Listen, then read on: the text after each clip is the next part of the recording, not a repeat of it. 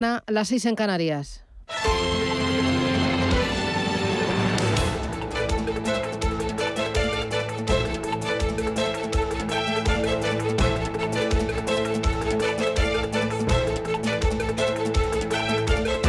Capital Intereconomía, con Susana Criado.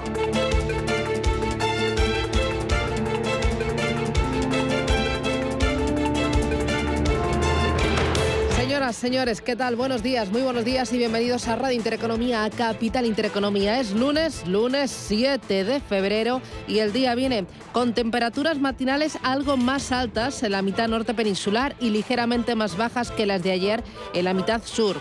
Las heladas se van a mantener en Pirineos, Meseta Norte y Sistema Ibérico, aunque van a ser débiles en general.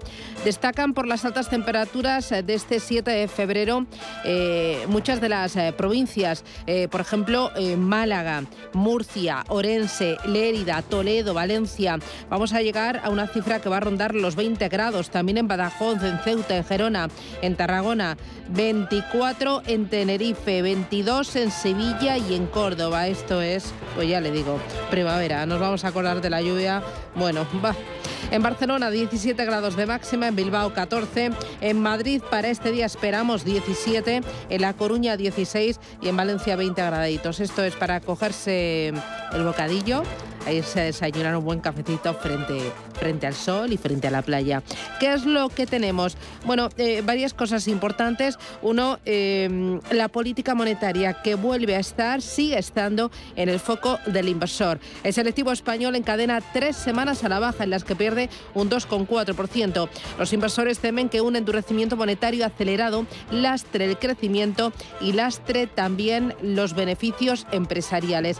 Yo no sé si usted lo recuerda, pero fue en junio del año 2014, una fecha histórica para la zona euro.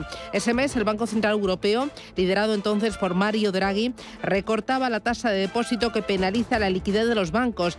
Dejan eh, esa liquidez que dejan los bancos aparcadas en, en Frankfurt. La situó por primera vez por debajo del 0%. Era 2014. Ahora, casi ocho años después, los inversores apuestan porque el precio del dinero regrese por fin a terreno positivo. Los inversores ponen el foco en la cumbre monetaria de diciembre como fecha en la que por fin podrá finalizar la era de los tipos negativos. Por el lado de los agraciados, los bancos que se alimentan de estas noticias que mm, aumenta los márgenes de su negocio tradicional. En esta última semana el sector financiero ha nadado contra corriente y se ha notado una subida del 2,42%. Y ojo también al interés del bono español a 10 años, que se ha llegado a elevar por encima del 1%, cosa que no veíamos desde marzo del año 2020. Este año muy pendientes de, o esta, esta semana, muy pendientes de, eh, de los bancos centrales, muy pendientes también de la presión vendedora que han soportado eh, las SOCIMIS, las utilities y compañías como Celex y muy al tanto también de otros temas que nos van a importar y preocupar. Entre ellas, eh, tema de la reforma laboral, eh, ojo a las reuniones que están previstas para esta semana entre gobierno, patronal, sindicatos, ojo también con los autónomos. Va a seguir coleando esa nueva ley de vivienda para analizar los efectos que puede tener en la inversión, en los precios, en la rentabilidad y ojo también al conflicto con Ucrania. Calmar las aguas de los dos lados, ese es el principal objetivo de la doble visita que inicia este lunes el presidente francés Emmanuel Macron. Aterriza primero en Moscú para reunirse con su homólogo, con Putin, y un día después hará lo propio con el presidente ucraniano. Eh, se va a reunir con eh, él en Kiev. El líder francés está dispuesto a aceptar las preocupaciones de seguridad que escribe el Kremlin y Biden al mismo tiempo recibe hoy a Scholz, que ha sido acusado de ser muy complaciente con el presidente ruso. Lo veremos, pero este conflicto no hay que menospreciarlo. Hay más cosas eh, que enseguida les resumimos en titulares, pero antes dos asuntos que ya este lunes están marcando la actualidad económica. Esto es Capital Intereconomía. El Gobierno y los agentes sociales se reúnen este lunes para empezar a negociar la subida del salario mínimo. Rubén Gil, ¿qué tal? Buenos días. Buenos días. Apenas cuatro días después de esa polémica votación en el Congreso en la que se aprobaba la reforma laboral, Gobierno, patronal y sindicatos se vuelven a ver las caras con el objetivo de pactar la próxima subida del salario mínimo. UGT y comisiones obreras acuden a la cita con una propuesta clara, que el SMI suba hasta los 1.000 euros. Nos lo decía Pepe Álvarez en estos micrófonos. Vamos a esa reunión a pedir al Gobierno que cumpla que cumpla con la promesa que nos hizo en septiembre de que se iba a subir a 1.000 euros y por tanto que el salario mínimo desde el 1 de enero, por tanto con carácter retroactivo, eh, se sitúe en 1.000 euros. Ya sabemos que la COE va a decir no, eh, dijo no en septiembre cuando se subió el SMI eh, y en todo caso yo creo que el gobierno lo que tiene que hacer es cumplir, cumplir con su compromiso de legislatura sin embargo, desde la COE, como ya adelantaba el líder de UGT, se muestran en contra de este incremento porque dicen que perjudicaría a la creación de empleo. Antonio Garamendi es el presidente de la patronal. Pues lo veo complicado porque puede haber una, una contracción muy importante del, del, empleo en la situación en la que estamos. Es decir, que piensa que todavía, aquí hablamos de los fondos europeos, etcétera, pero aquí lo que hay es un problema de solvencia en las empresas. Es decir, todavía eh, las empresas, las, sobre todo las pequeñitas, tienen, que son las que más les afectan estos temas, eh, tienen un problema realmente eh, de, que están, de que están bastante ahogados. Es decir, yo creo que, que tenemos que ver de dónde venimos. Es decir, llevamos dos años muy complicados. El gobierno, por su parte, se remite a la recomendación recomendaciones del Comité de Expertos en cuyo informe se contempla una subida para este año de entre 24 y 40 euros al mes. En los mercados hoy tenemos un nombre propio, es el de Atris Health, es una compañía de servicios de diagnóstico y tratamiento oncológico que da el salto al mercado continuo y lo hace tras lograr el visto bueno de la Comisión Nacional del Mercado de Valores a su folleto. Paloma Arnaldos, buenos días. Buenos días y para celebrar la incorporación a las 12 del mediodía tendrá lugar el tradicional toque de campana que marca el paso de Atris Health al continuo desde el 20 ME Growth, mercado donde cotiza desde julio de 2016. Desde entonces la compañía ha multiplicado casi por 40 su capitalización bursátil con un valor de mercado actual superior a los 600 millones de euros. Atri será la tercera empresa en pasar de BME Growth a la bolsa senior tras Masmóvil y Grenergy, con una operación que no implicará la colocación de acciones. Y es la primera salida a bolsa del 2022 de las muchas que se esperan. Entre los debuts que todo el mercado da por hecho está la filial Repsol Renovables, también de ese sector Open Energy, Windar o Capital Energy. Fuera del campo de las renovables, las quinielas apuntan también a la plataforma de reparto de comida a domicilio Globo y por supuesto a la espera del debut de bolsa de Ibercaja que tendría que haberse celebrado la semana pasada y la compañía decidió retrasar debido a la alta volatilidad que están registrando los mercados financieros. A partir de las 9 de la mañana, en cuanto abra el mercado, estará con nosotros Santiago de Torres. Él es el presidente de Atris Health. Mercados en los que hoy vuelve a pesar sobre el ánimo de los inversores la escalada de la tensión en Ucrania. Manuel Velázquez, buenos días. Buenos días, Susana. Efectivamente, tenemos eh, números rojos en el índice Nikkei de Tokio, cae un 0,8%. También números eh, negativos en el Hansen de Hong Kong y el Kospi surcoreano son caídas moderadas. Y lo más destacado es la vuelta a la actividad de las bolsas chinas. Shanghai está rebotando un 2% tras una semana de vacaciones por el año nuevo lunar y el Shenzhen de industriales incluso suma más de 3 puntos eh, porcentuales. Los futuros en Wall Street hasta ahora están planos, sin registrar apenas movimientos, tanto en el Dow Jones como en el SP500 y en Europa todo apunta a una apertura ligeramente alcista. De momento, arriba un 0,1%. Los futuros sobre el DAX germano sigue aumentando, aunque de forma muy moderada, el precio del petróleo. Tenemos al Bren por encima de los 93 dólares, 93,4 y rozando los 92 dólares los futuros del eh, crudo ligero West Texas de referencia en Estados Unidos. Esta semana vamos a tener entre principales referencias para los inversores la inflación en Estados Unidos y Alemania, también el PIB del Reino Unido en el cuarto trimestre y presentarán resultados entre otras Pfizer, Coca-Cola, Siemens, Pernod Ricard, Credit Agricole, Heineken, Siemens o AstraZeneca, entre otros. Hoy la principal referencia de los inversores, la confianza del inversor de febrero en la eurozona y los créditos al consumo en Estados Unidos, además del índice de tendencias de empleo. Vamos a conocer también la producción de Alemania en diciembre. La producción industrial en clave empresarial presenta resultados Angen o Tyson Foods.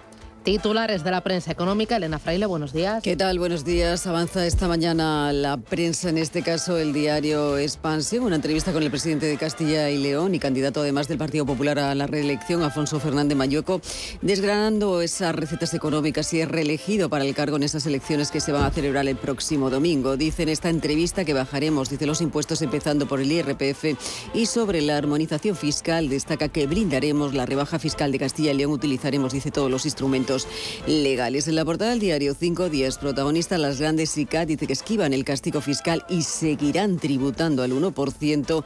Y en el diario El Economista destaca esta mañana cómo las nóminas públicas superan en medio millón al sector privado. El coste total de funcionarios jubilados o parados rebasa los 300.000 millones de euros. Son las 7 y 9. Esto es Radio Intereconomía. Vamos con titulares.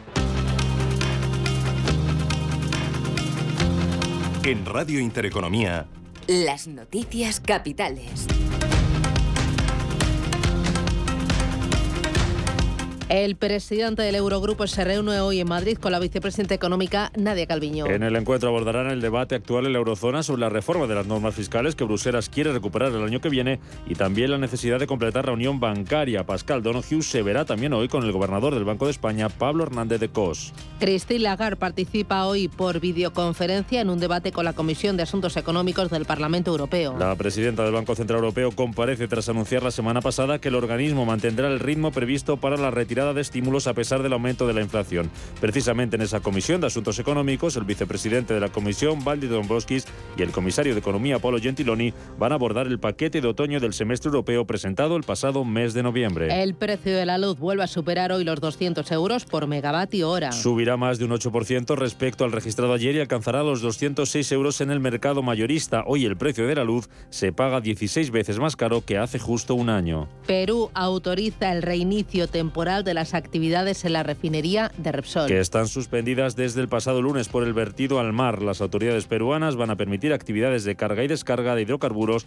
durante los próximos 10 días. El IBEX 35 abrirá hoy por debajo de los 8.600 puntos. El selectivo español perdía más de un 1% en la sesión del viernes a pesar del buen dato de paro en Estados Unidos y se dejaba un 0,24% en su tercera semana consecutiva de recortes.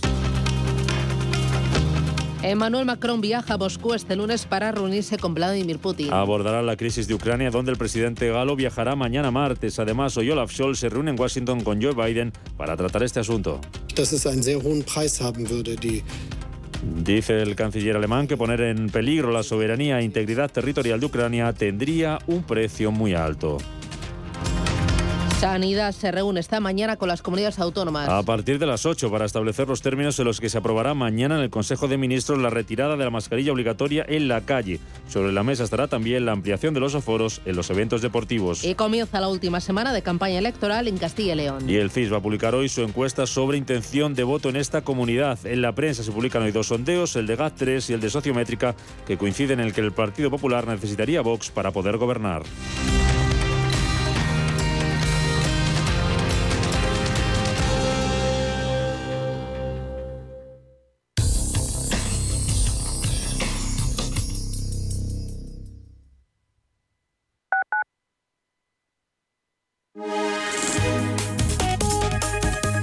Capital Intereconomía les ofrece la información del tiempo.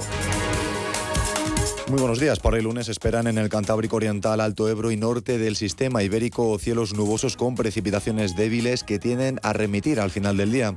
En el norte de Galicia, Cantábrico Occidental, se darán intervalos nubosos de tipo bajo y en el resto del país cielos poco nubosos o despejados. Por su parte, las temperaturas máximas tienden a subir en toda la península, aunque habrá ligeras bajadas en Pirineos y el sistema ibérico.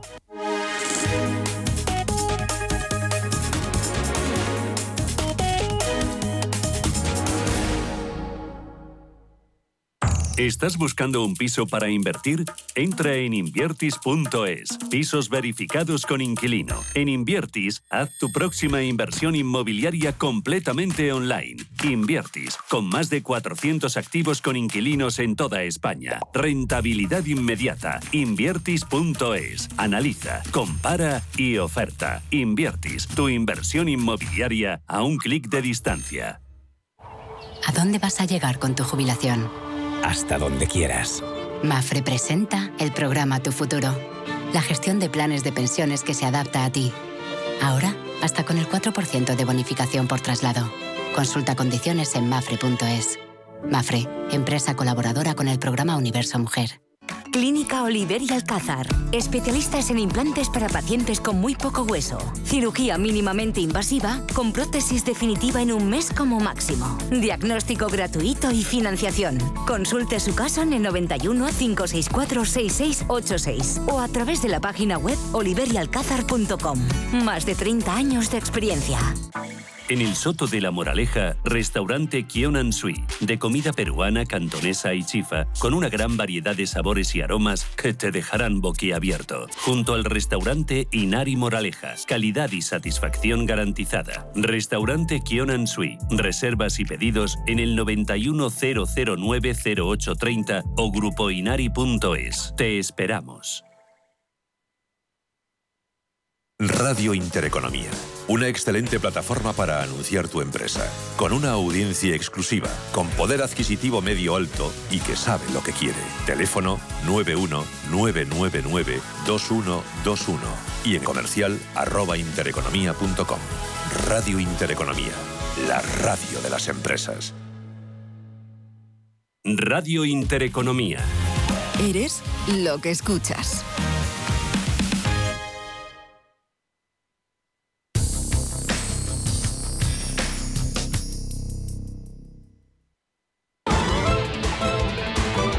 Luz, la tecnológica de energía verde, patrocina este espacio. Un espacio en el que miramos a los principales mercados del mundo para saber de dónde venimos y para ver hacia dónde vamos, cuáles van a ser las claves y cómo vienen los futuros. Y empezamos por ahí, en Estados Unidos, ¿vienen verdes o rojos? Pues vienen mixtos y con muy poco movimiento. En verde el futuro del Nasdaq, subida del 0,09% y recortes para el de Dow Jones se deja un 0,08% y muy plano, cayendo un 0,03% el futuro del SP500. Así es como vienen los futuros, así es como vienen los eh, mercados. Eh, vamos a echar un vistazo al futuro sobre el Eurostock 50. Viene en negativo con descensos moderados del 0,22% y descensos también para el... Eh, el Eurostock 50 sí, un menos 0,22%. Y la bolsa de Frankfurt viene, sin embargo, en positivo, bueno, plano, un 0,01%. En el mercado asiático, Manuel Velázquez, eh, ¿cómo tenemos a los índices? Buenos días, Susana. Pues eh, con signo mixto. Es una jornada en la que han vuelto a la actividad las bolsas chinas, están subiendo, pero sobre todo parece que vuelve a pesar sobre el ánimo de los inversores no solo la escalada de tensiones en Ucrania, sino, sino también el aumento de los contagios. Pero en definitiva, números rojos en Tokio, abajo un 0,8% y caídas más moderadas más suaves en Hong Kong eh, y en eh, Seúl, del 0,3% para el Kospi y para el Hanshen. Como decíamos, eh, ha vuelto a la actividad en las bolsas chinas después de esa semana de vacaciones por el año nuevo lunar y de qué manera Shanghai está subiendo un 2% y en la Shenzhen, la bolsa de los valores industriales, está rebotando ni más ni menos que más de un 3% y eso que hemos conocido el BMI de servicios eh, elaborado por Caixin que ha dejado una desaceleración. Los datos más débiles eh, en cinco meses ha caído hasta los 51,4 puntos en el mes de enero. Es decir, de alguna manera vuelve a quedar latente el impacto de los brotes de COVID en el sector servicios y sobre todo las medidas para detener la propagación del virus. Precisamente eso es lo que está pesando bastante en eh, Japón. Eh, recordemos, eh, en torno al 80% de la población tiene dos vacunas inoculadas, pero solo un 5% ha recibido la dosis de refuerzo y ahora se espera que el primer ministro Fumio Kishida tome medidas para acelerar la vacunación. En Japón, en prácticamente todo el país, están en estado de cuasi emergencia, con restricciones en los horarios de la actividad del sector comercios y por lo demás en el clave corporativa hay que hablar de mm, Toshiba. Planea dividirse en dos eh, empresas. La compañía ha presentado sus planes, su intención de dividirse en dos empresas completamente independientes. Eh, recordemos, eh, debe ser aprobado, eso sí, por los accionistas el próximo mes. mientras tanto, lo que quieren hacer es crear una compañía separada que combine el negocio de la electrónica y el almacenamiento de, datos e incluso introducirla en la bolsa de valores, aunque de cara a 2024. Es una jornada en la que si vemos en tiempo real qué es lo que está haciendo Toshiba, efectivamente vemos que hoy está registrando avances del 1,7%. Si nos fijamos eh, dentro del Nikkei de Tokio, en general hoy es una jornada en la que el sector tecnológico vuelve a ser de los más eh, castigados. Eh, hoy entre los principales pérdidas eh, tenemos a Denka abajo un 10%, también a Olympus retrocediendo un 12,5% y en el lado de las ganancias hoy son para el grupo Seikan que rebota un 7% y la división química de Nissan arriba un 5,9% al igual que Mitsubishi. Por último en Hong Kong vemos como los principales caídas son para Alibaba abajo un 4,2%, AAC Technologies la fabricante de componentes para Apple abajo un 3,5% y arriba el sector petróleo beneficiándose de esas últimas subidas están subiendo más de un 3% tanto National, eh, China National Oil Offshore, NOC, como PetroChina, junto a la procesadora de alimentos WH Group, ambas subiendo más de un 3%. Referencias para el día de hoy en Estados Unidos. Paloma, dime cuáles. Pues hoy la principal referencia es el crédito al consumo de diciembre y también la Conference Board va a publicar el índice de tendencia de empleo de enero. En cuanto a resultados, hoy la jornada es un poco más tranquila que la semana pasada con Amgen, Tyson Foods y Loels que publican resultados empresariales. Muy bien, para hoy en España y en Europa. Referencias empresariales, ¿qué compañías son las que vamos a seguir? Ya nos ha contado Paloma que tenemos eh, una nueva compañía que va a debutar en el mercado continuo, es Atis Health. Estaremos muy pendientes y vamos a tener entrevista a las 9 de la mañana para conocer eh, qué va a suponer para la compañía, qué se dedica, cómo van sus números, sus proyectos, todo. Eh, además de esto, hoy y en, ámbito primero micro, microempresa. Pues eh, hoy en cuanto a empresas estaremos pendientes, muy buenos días, que no lo he dicho, de ACS y de OHLA, porque un consorcio formado por las filiales de ambas constructoras va a recibir 1.200 millones de euros más de financiación para la construcción de un tren ligero en el entorno metropolitano de Washington, en el estado de Maryland. El presupuesto inicial era de 1.740 millones, pero ahora la Administración Pública estadounidense ha decidido aprobar una modificación del acuerdo como compensación por la crisis de los materiales de construcción. Y, por supuesto, miraremos muy de cerca al sector financiero porque la semana pasada subió con muchísima fuerza. Veremos si los inversores ceden a la tentación de pasar por caja y recoger beneficios. Muy bien. Eh, por el lado macroeconómico de datos. Pues eh, tenemos a las 8 de la mañana la producción industrial de diciembre. En Alemania, a las 4 de la tarde, se publicará la confianza del inversor Centix de febrero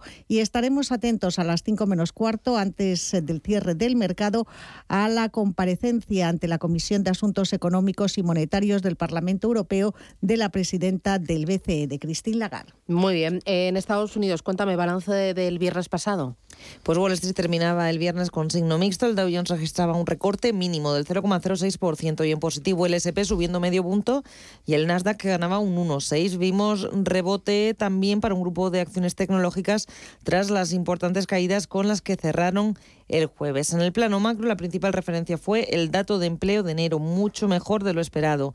En el primer mes del año se crearon 467.000 empleos, lo que ha superado el dato previsto de 150.000 nuevos puestos de trabajo. En cuanto a la tasa de paro, se mantiene en el 4%. Estos datos reafirmaron la idea de que la Reserva Federal seguirá con un enfoque más agresivo de su política monetaria para poder controlar la inflación y el rendimiento del bono al tesoro a 10 años se disparaba al 1,9%. A esta hora lo tenemos en el 1,77. Además, los inversores premiaban con creces a dos tecnológicas que presentaron resultados la noche anterior. Eran el gigante del comercio electrónico Amazon, que terminaba el día subiendo un 10%, y la red social Snap, que ganaba más de un 43% en la sesión del viernes. Además, también en el capítulo empresarial, Meta, la antigua Facebook, se mantiene en el candelero tras ese desplome del 26% sufrido en la sesión del jueves.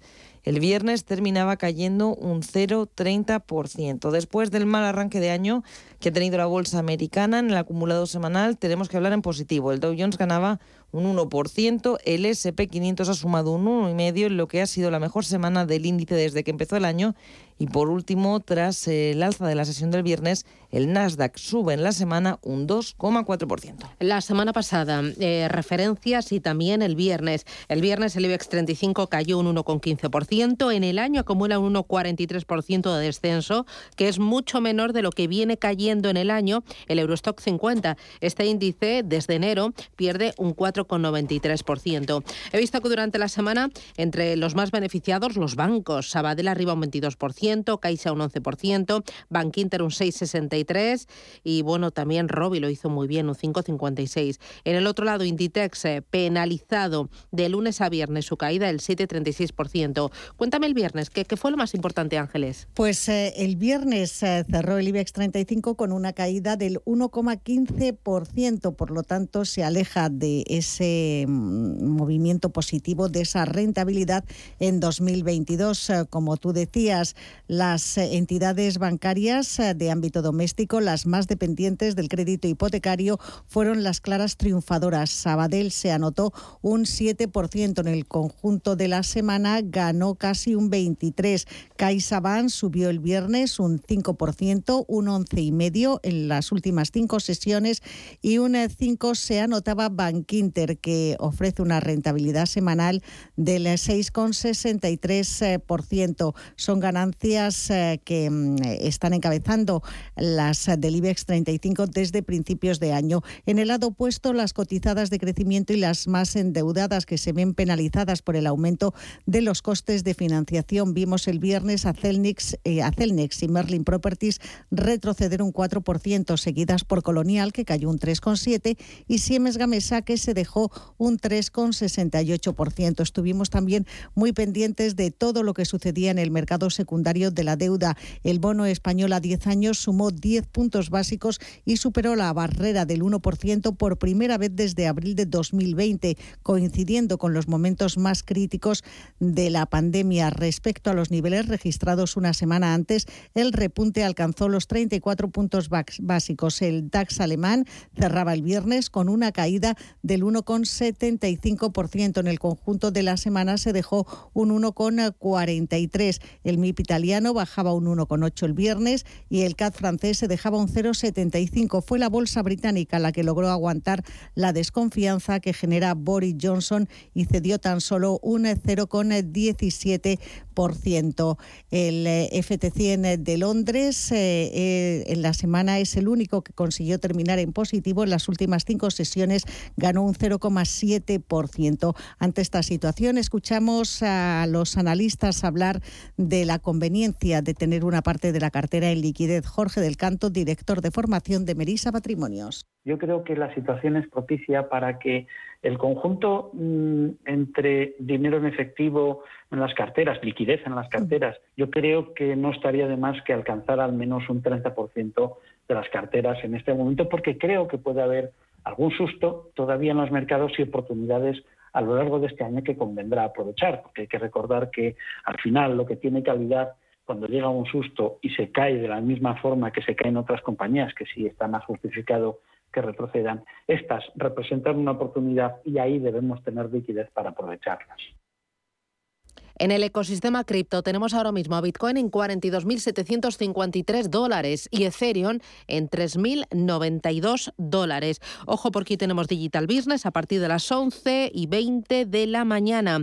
Vamos a analizar lo más importante de todo el ecosistema cripto. Vamos a hablar de metaverso, de tokens, de NFTs y también de criptomonedas. ¿Quiénes nos van a acompañar? Vamos a hablar con Marco López Pérez, que es portavoz de Asotec, que es la asociación de talento digital vamos a hablar también con Daniel Díez, que es profesor del programa especializado en blockchain e innovación digital del IEB. Con ellos además hablaremos de la inteligencia artificial y cómo se está acelerando su uso en diferentes sectores. Será en Digital Business a partir de las 10 y 20 aquí en Radio Intereconomía. Hola Luz, la tecnológica de energía verde, ha patrocinado este espacio. Número uno mundial en el ranking ESG de compañías eléctricas. Marca mejor valorada del sector. Primera opción del consumidor a la hora de contratar electricidad. ¿Y ahora? Ahora en Hola Luz lideramos una revolución para transformar 10 millones de tejados en energía 100% verde para el mundo.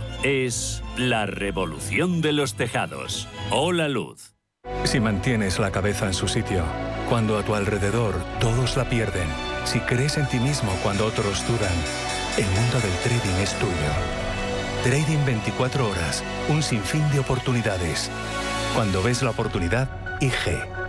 Todas las operaciones conllevan riesgo. 76% de las cuentas de inversores minoristas pierden dinero en la negociación de CFD con este proveedor. Debe considerar si comprende el funcionamiento de los CFD y si puede permitirse asumir un riesgo elevado de perder su dinero. Si estás escuchando este anuncio al volante de un GoTo, ya sabes que es la forma más barata, rápida y sostenible de moverte por Madrid. Coche, patinete y moto en una sola app. Busca tu plan y llévate 10 euros de regalo al darte de alta con el código GoTo10. Tengo GoTo, tengo todo. ¿Buscas hipoteca y aún no has dado con la tecla? Descubre la hipoteca online del Santander, digital desde el principio y con un gestor personal que te acompañe y resuelve tus dudas hasta el final. Para que puedas gestionarla desde donde quieras y cuando quieras, con información del estado de tu solicitud en todo momento. Compara, elige, encuentra, simula tu cuota y compruébalo tú mismo en bancosantander.es.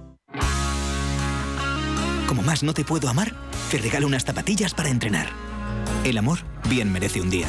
Y para celebrarlo, qué mejor que regalarle unas zapatillas de running Adidas Ultra Boost 22 por solo 189 euros con 95. Del 3 al 14 de febrero, encuentra el regalo perfecto para San Valentín en tienda web y app del Corte Inglés. ¿Está buscando a alguien que valore sus finanzas? ¿O tal vez un financiero que tenga valores? Si lo que quiere es entender la economía, no se pierda Finanzas y Valores, los lunes de 2 a 3 de la tarde en Radio Intereconomía.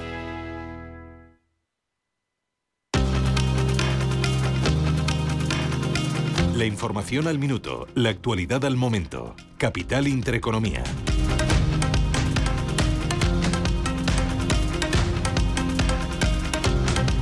7 y 30 minutos de la mañana, esto es Radio Intereconomía y esta hora de lunes hay más noticias destacadas. Gobierno y agentes sociales se reúnen hoy para empezar a negociar la subida del salario mínimo. Será el primer encuentro que mantengan tras la aprobación en el Congreso de la reforma laboral a la que se refería el presidente del Ejecutivo, Pedro Sánchez. Esta reforma laboral es un canto al crecimiento y al acuerdo es un canto al crecimiento porque va a consolidar el crecimiento económico, va a consolidar la creación de empleo y va a consolidar la creación de un empleo digno A3 Health se incorpora hoy al mercado continuo. La compañía ha multiplicado por 40 su capitalización desde su debut en BM Growth en el año 2016. La banca cerró más de 3.000 oficinas y recortó más de 12.000 puestos de trabajo en España el pasado año.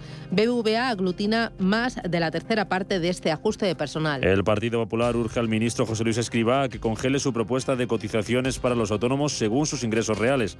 Propone llevar al Pacto de Toledo el debate sobre la puesta en marcha de esta reforma.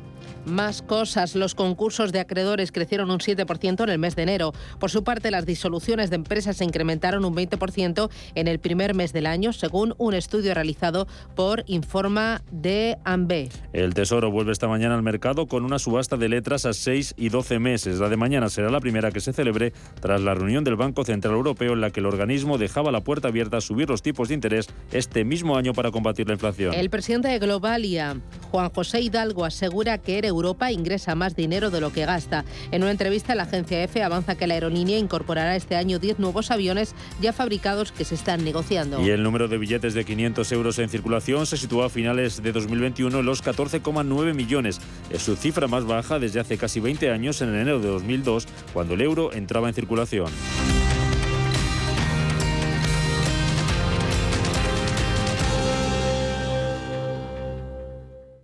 Como gestora líder mundial, Janus Henderson ofrece un alcance global combinado con las soluciones a medida que se esperan de un socio local. A través del conocimiento compartido con nuestros clientes, les conectamos con las ideas de nuestros expertos para que puedan tomar las mejores decisiones de inversión. Janus Henderson, Invested in Connecting. Capital en riesgo. Más información en janushenderson.com.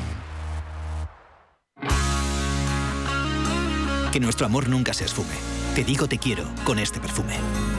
El amor bien merece un día. Y para celebrarlo, qué mejor que regalarle la colección especial de San Valentín de la fragancia Red Roses de Joe Malone. Del 3 al 14 de febrero, encuentra el regalo perfecto para San Valentín en tienda web y app del Corte Inglés. Houston, tenemos un problema. ¿Qué ocurre? Ah, que la luz está muy cara. Este 2022 da el primer paso hacia el autoconsumo solar y conquista el sol. Entra en Powen.es y realiza la simulación de tu instalación solar. Powen, el sol es tuyo.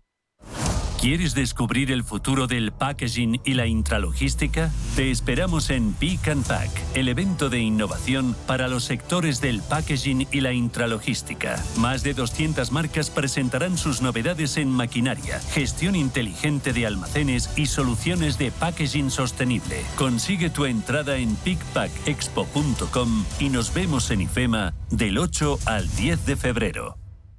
En Radio Intereconomía nos adelantamos al futuro y estrenamos My Economy. My Economy es una iniciativa que da voz a los nuevos mercados y tendencias de la era digital. De lunes a viernes y de 3 a 4 de la tarde, My Economy, con distinto protagonismo cada día. La fábrica de inversores, Bitcoin Markets, Enclave Startup, Madrid Innova, Ecosistema Digital, My Economy, en Radio Intereconomía. El futuro es ahora.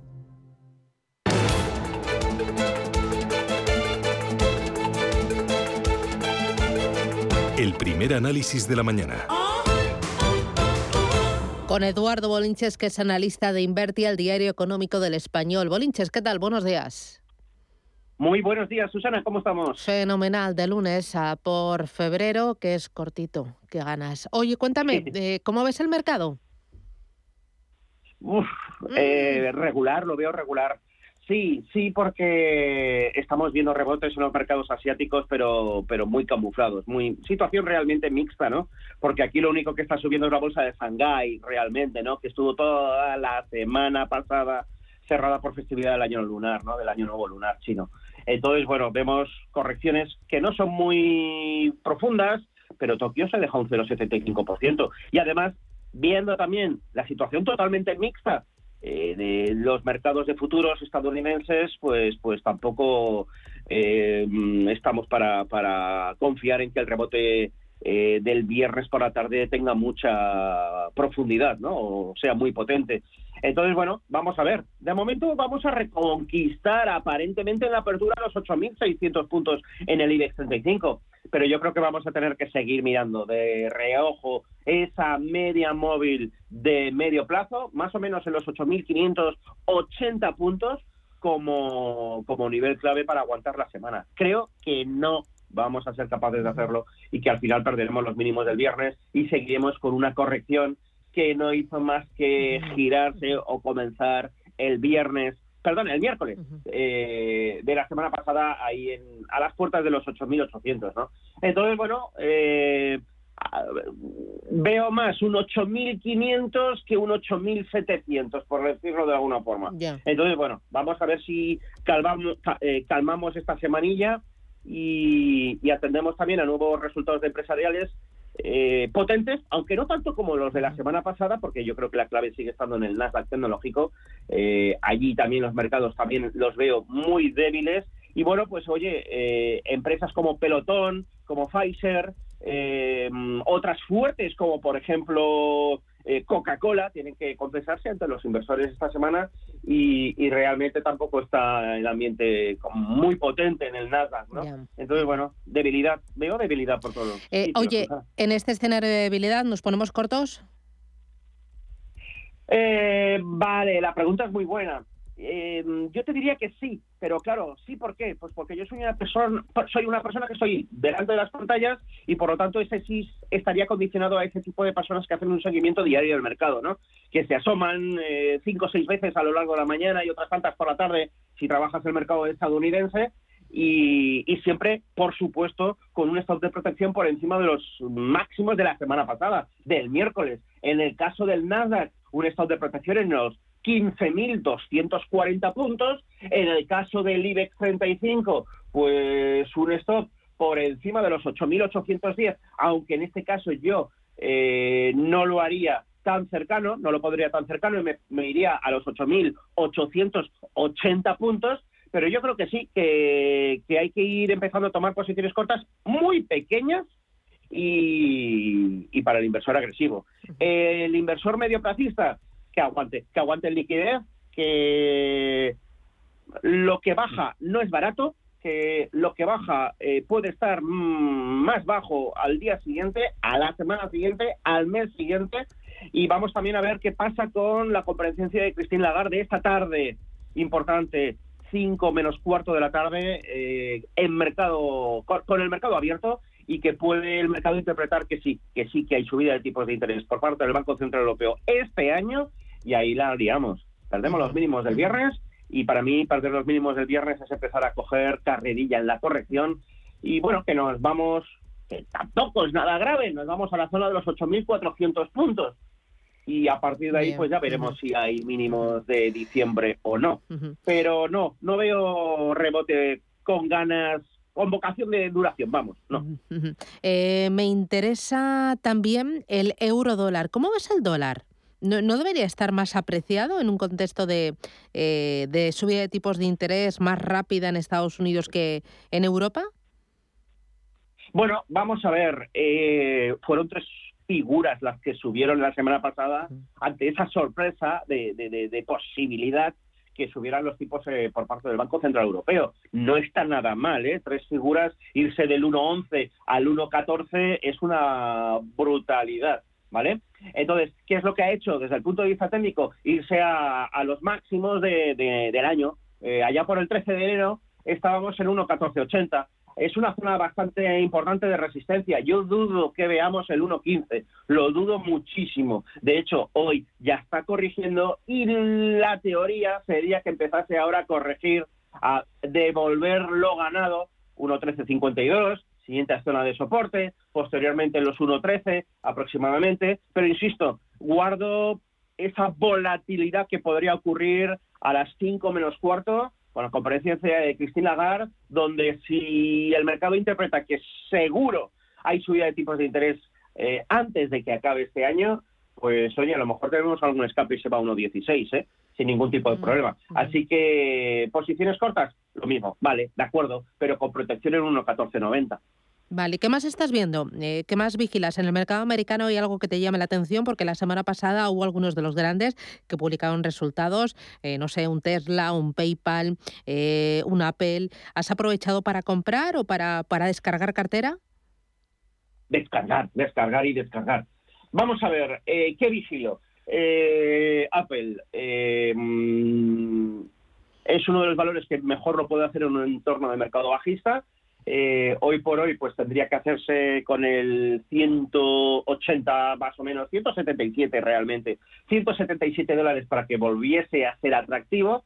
Eh, obviamente, eh, para mí el termómetro del Nasdaq es Tesla. Todo lo que no sea cotizar por encima de 1.030 dólares es riesgo absoluto eh, no, no, no, no compro. Estamos en situación de soltar carteras, soltar y soltar y soltar, ¿no? E insisto, la sensación de que el mercado ha bajado y está barato es lo que hay que empezar a, detectar que esto no funciona. Las reglas del juego han cambiado, el mercado ya no es compro y me espero. Eh, esto cambió a principios de noviembre y a partir de ahora debemos estar preparados para ver una secuencia de máximos y mínimos decrecientes. Creo que vamos a repetir un 2008. No sé si te acordarás, pero yo me cansaba de decir que no, que no, que no, Susana, que este, que esta corrección no es la buena, que va a haber rebote, pero vamos a volver a girarnos. Eh, no estaba solo, pero casi solo, ¿no? En, en, en los medios diciendo esto. Me temo que estamos ya en ese, en ese movimiento. Muy bien. Em, oye, para operar, eh, te lo he, preguntado varias veces, pero yo creo que es importante que los oyentes lo, sepan. ¿Es mejor en momentos de alta volatilidad, como estamos viendo en este mes de enero, en este arranque de año? ¿Tú lo estás teniendo más, más fácil? A ver, yo lo tengo más fácil porque me muevo de manera ágil, broker súper barato y da juego. Eh, depende de lo que busques realmente. Yo sé que la gente pues no tiene las circunstancias mías. Yo este es mi trabajo. Eh, otras personas pues a lo mejor llegan a casa y son las 6 de la tarde y el mercado español ya está cerrado y no tienen seguimiento, no tienen posibilidad ni siquiera de, seguirlo a través del móvil porque resulta que están trabajando, pues ves, yo qué sé, un taxista conduciendo o una persona eh, en el pico de una montaña sin cobertura o bajo tierra, ¿no? Porque es minero. Entonces, claro, depende, depende de mil circunstancias, ¿no? Depende de lo que busques. Volatilidad, yo creo que siempre es buena la volatilidad, mm, en su justa medida, porque, porque esto que hemos visto la semana pasada es para enmarcarlo. Eh, Meta Platforms, Facebook, dejándose un, pues lo que vale tres veces Inditex, es una aberración. esto es borrar de un plumazo 2.300 millones de dólares, eso obviamente no es nada positivo. Y, vamos a ver, eh, toda la gente que ha entrado aprovechando que esto es barato, vamos a ver cómo acaba la película, porque claro, eh, el mercado está diciendo que, de techo en, el potencial de crecimiento de suscriptores en Facebook, ¿no? De suscriptores o de apertura de cuentas, vamos, usuarios. Entonces, bueno, que ese es el mensaje. Cuidado con los rebotes, que eh, a principio, en principio no tienen por qué superar máximos anteriores y, volviendo a la pregunta que me has hecho, pues, pues a mí me gusta así, pero no lo de la semana pasada, eso es demasiado por afuera, no estamos preparados psicológicamente para tanto. Estupendo, pues Eduardo Bolinches, analista de Inverti, al Diario Económico del Español, gracias por las claves y veremos cómo se da la semana. A por el lunes, cuídate, feliz día. Venga. Adiós, chao, chao. Nos vemos. si necesitas una tasación oficial para solicitar una hipoteca, para una herencia, para conocer el valor de tu patrimonio, tu empresa es Global, con V de valor. Somos una firma líder en oficiales homologadas y en servicios integrales de valoración, ingeniería y consultoría inmobiliaria, con más de 35 años de experiencia, rapidez online, rigor y garantía de servicio. Recuerda, Global se escribe con V de valor. Global.es.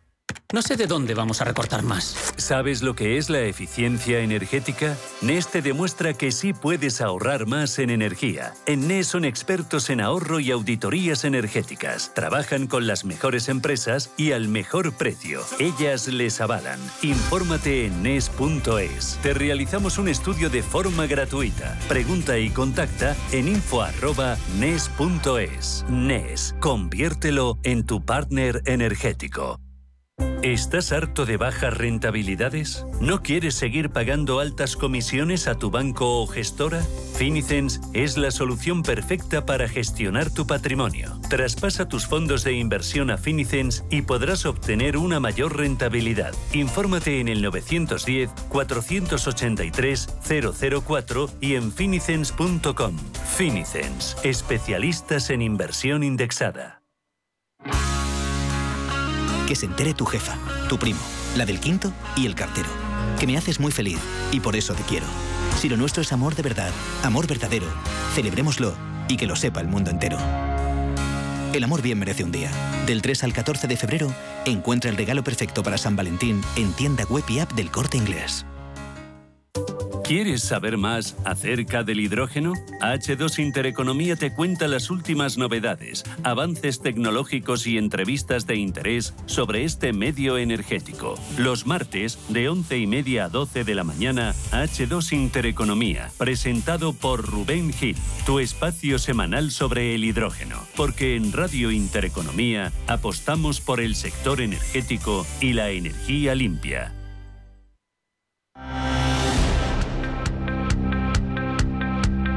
Está pasando. Se lo estamos contando. Esto es Capital Intereconomía.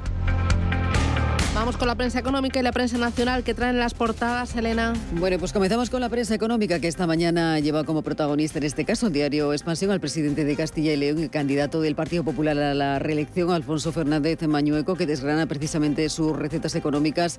Se ha reelegido para el cargo en las elecciones que se van a celebrar el próximo domingo. Dice en la entrevista del diario Expansión que bajarán los impuestos, empezando, dice, por el, el IRPF sobre armonización fiscal. Blindaremos la rebaja fiscal de Castilla y León utilizaremos, dice, todos los instrumentos legales. Sobre despoblación y competitividad, destaca que bajaremos el impuesto de transmisiones a empresas que se instalen en el mundo rural y dice que comparte con Díaz Ayuso la visión de confiar en la iniciativa el de las empresas. También destaca que han propuesto un cheque bebé que se incrementará en el mundo rural. Esta es la entrevista destacada esta mañana en la prensa económica, en el diario Expansión.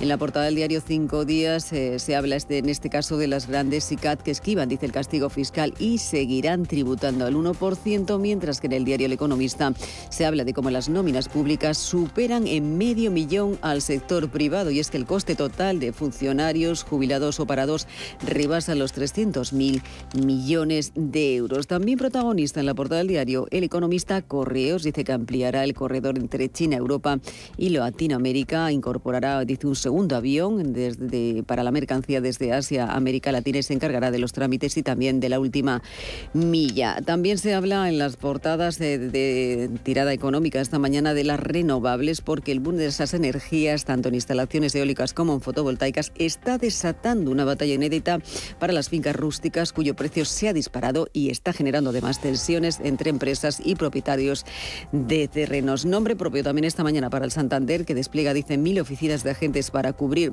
la España rural. Y sobre el sector del automóvil se destaca esta mañana en la portada del diario Cinco Días como las automovilísticas invierten 270.000 millones en acelerar esa electrificación. Precisamente en la portada del diario El Economista habla de Renault, de Stellantis y de Mini que se preparan para reacondicionar, dice, coches. Dos asuntos más. Uno, eh, que destaca cómo España acumula ya 14 trimestres de caídas en la productividad y también se habla de la banca que esquiva, dice, la inflación y saca partido al alza de tipos en beneficios.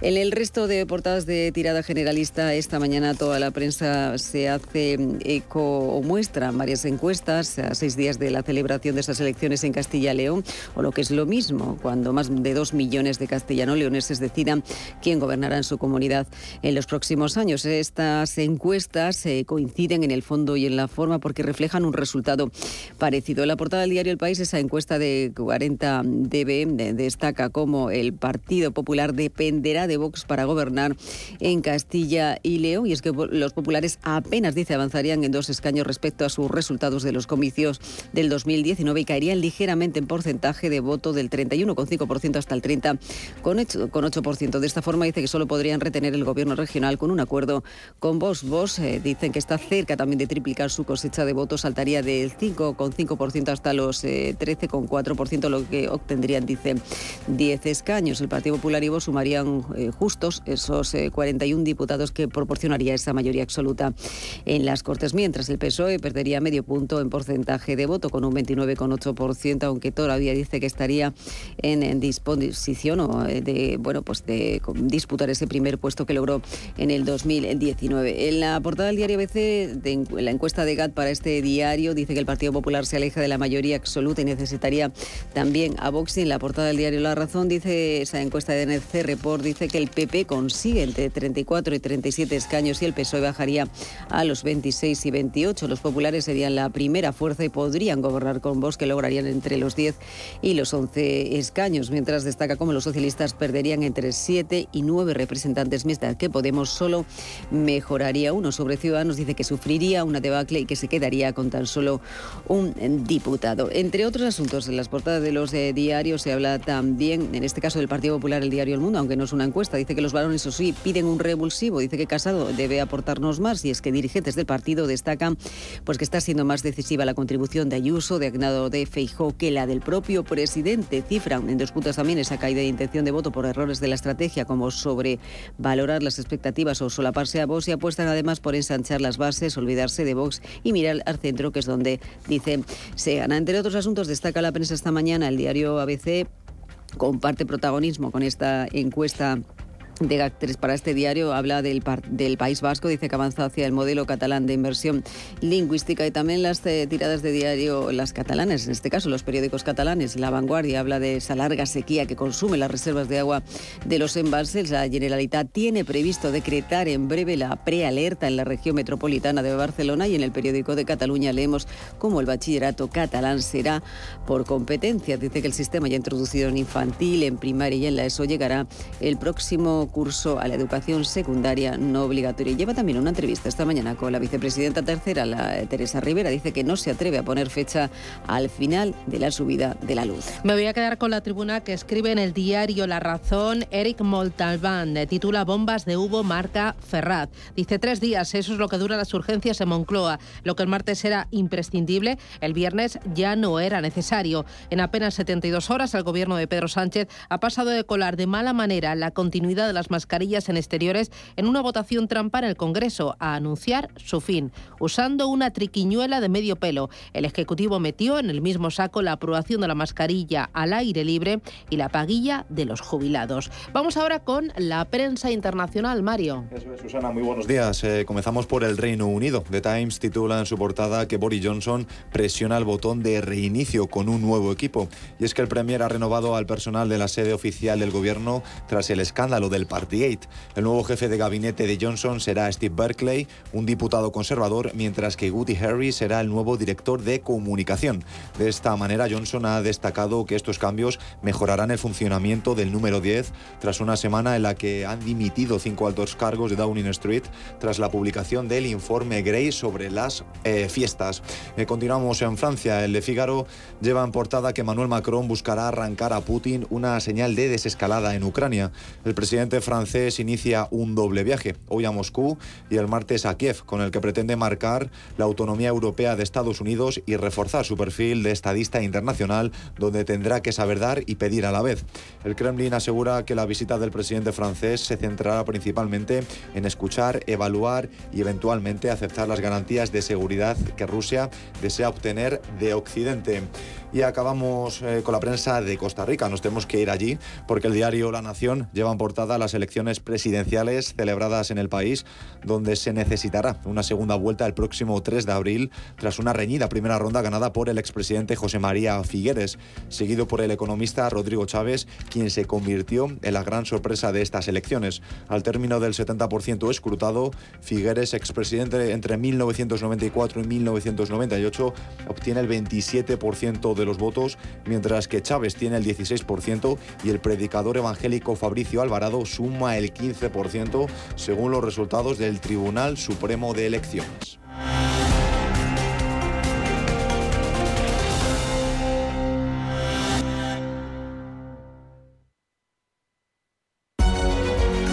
Y ahora, todo sobre valoraciones inmobiliarias con Global.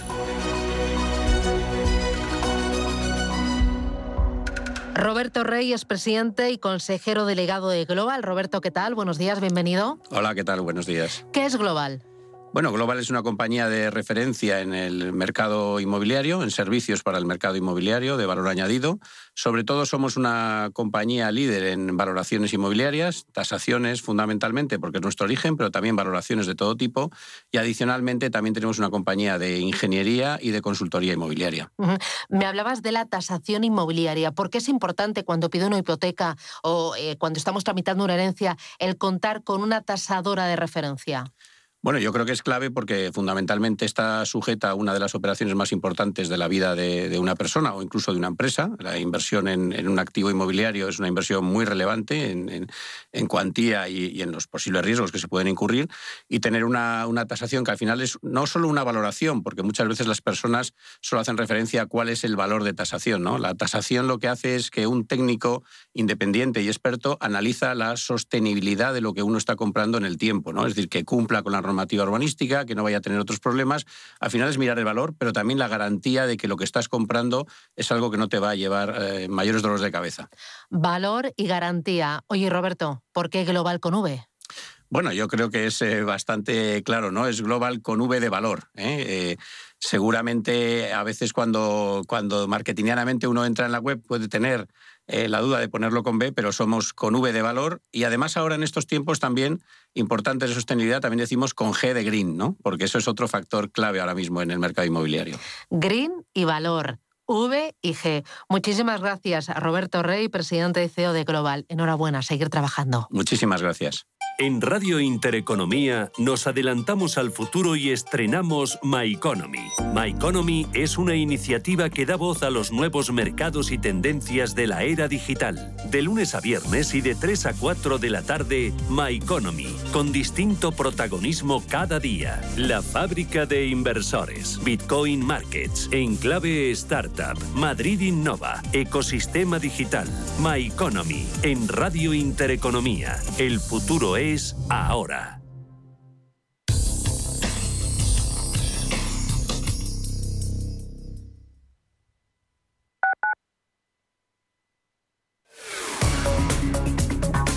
Automatic, expertos en reparación y mantenimiento del cambio automático de tu coche, te ofrece la información del tráfico en Madrid.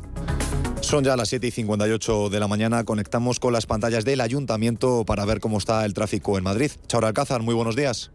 ¿Qué tal? Buenos días, Mario. Bueno, pues estamos pendientes de un accidente que tiene lugar en el túnel de la A5 de entrada de la carretera de Extremadura hacia el ramal de salida a M30 que conduce a ambos sentidos. Está cortado el carril derecho y está generando importantes retenciones en la zona. Por otro lado, tráfico de hora punta en el arco este de M30 entre Méndez Álvaro y el puente de ventas dirección norte, en la parte oeste a su paso por Melancólicos y San Paul de Mar y en hora punta las entradas por M11, Avenida de América, de O'Donnell, también Santa María de la Cabeza y la A6 en Avenida de la Memoria en dirección Plaza de Cristo Rey.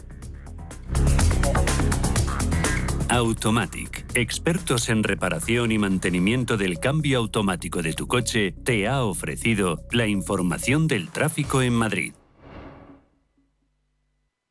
En Automatic nos encantan que las acciones sean seguras, sin riesgos. Mira hacia adelante. Invierte en el cuidado de tu cambio automático y rentabiliza con la experiencia del especialista en cambios automáticos. Apuesta por Automatic y obtén buenos resultados. No te la juegues. Automatic.es. Automatic. Reparación y mantenimiento del cambio automático. Hola, soy Gema González. En Radio Intereconomía hacemos cada día a las 8 de la tarde una visión global de la jornada. De 8 a 9 de la tarde, el resumen más completo de todo lo que ha sido noticia económica a lo largo de la jornada. Di que nos escuchas. La información tiene muchos puntos de vista, pero el tuyo lo tenemos los viernes por la noche en Informe Chorbinson, con Javier Chorbinson en Radio Intereconomía.